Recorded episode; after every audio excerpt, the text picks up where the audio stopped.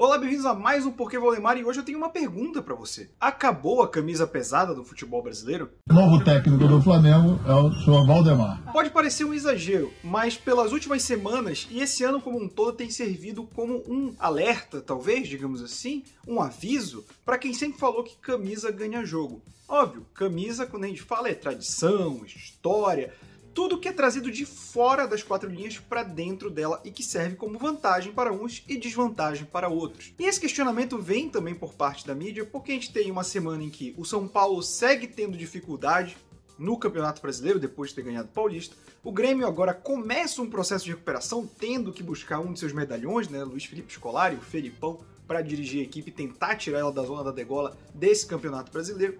E na Série B, a gente tem o Cruzeiro mais uma vez se embananando pelo segundo ano seguido. Vasco e Botafogo com muitas dificuldades para conseguir chegar perto do G4. Né? Nenhuma das três equipes ganhou nessa última rodada da Série B. Botafogo e Cruzeiro perderam e o Vasco conseguiu um empate com o Náutico, que é o líder isolado da Série B. E devo dizer, foi um bom resultado para o Vasco porque o Náutico joga demais esse ano. Mas isso me levou ao questionamento de que você sempre tinha um time que ganhava a Série B, depois de ser rebaixado, ou pelo menos ficava no G4, subia rápido. A queda era algo com tipo um alerta. Ó, futebol não estava bom, as finanças não estavam boas, mas agora vocês conseguiram se reestruturar, sigam em diante. E o que aconteceu, na verdade, aqui é que o Cruzeiro começou com menos 6 o campeonato passado, o que dificultou um pouco, mas ele nunca chegou nem perto do G4 e esse ano está repetindo.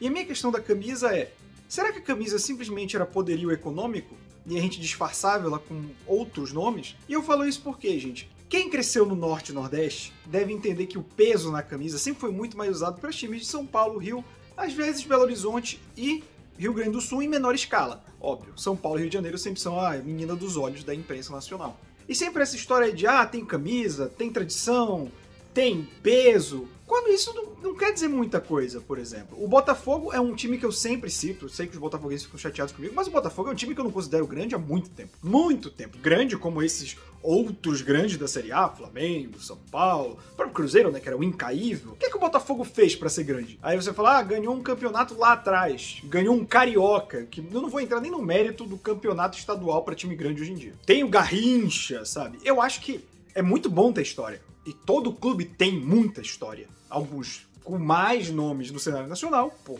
N fatores, outros com menos, mas todos têm sua história, seu peso, sua importância para a torcida. Mas o Botafogo era um time que tinha peso da camisa e tudo mais, porque vamos ser sinceros, ele era do Rio. Se fosse um time de interior com a campanha do Botafogo, quando caísse pra Série B, ah, é o lugar normal dele, entende? E eu nem quero bater no Botafogo aqui, em respeito aos torcedores dele. Mas o que eu tô falando, tipo assim, o São Paulo pode cair. Nossa, o São Paulo nunca caiu. Gente, o São Paulo comemorou um paulista, como se fosse um título de taça mundial porque não ganhava nada. Óbvio, eles manteve na Série A esse tempo todo na Libertadores, disputando Sul-Americana, mas tipo, ele vai viver para sempre das glórias do passado, do mundial, porque assim, o mundial do São Paulo já tem uma geração inteira que já tá virou homem, mulher e não sabe o que é um título do São Paulo. Esse é o meu ponto.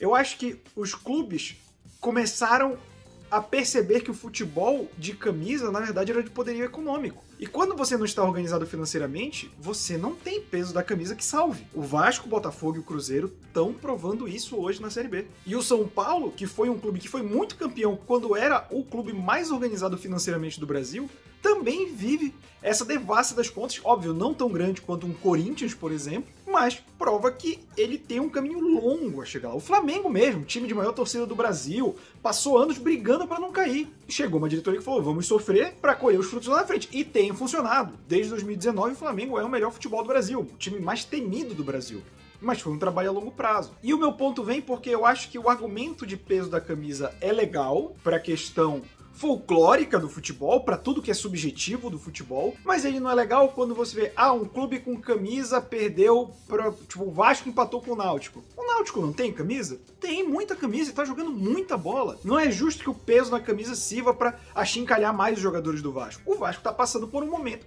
em que a própria desorganização financeira dele deixou. A gente pode lembrar de tempos em que se falava, ah, quando entra no Brasil, o campeonato tem todos como favoritos, mas isso devia à desorganização. Então, hoje você tem Flamengo e Palmeiras, clubes organizados financeiramente, jogando, fazendo valer o peso da camisa, entre muitas aspas, enquanto que você tem clubes de igual tradição, igual história, que não são organizados financeiramente e estão brigando para não cair, estão brigando para ter uma vitória. Então talvez o peso da camisa já seja algo mais por folclore do que para ser usado de argumento. Espero que você tenha gostado desse Porquê Valdemar. Vejo você no próximo vídeo, em qualquer agregador de podcast também, no Spotify e no Deezer.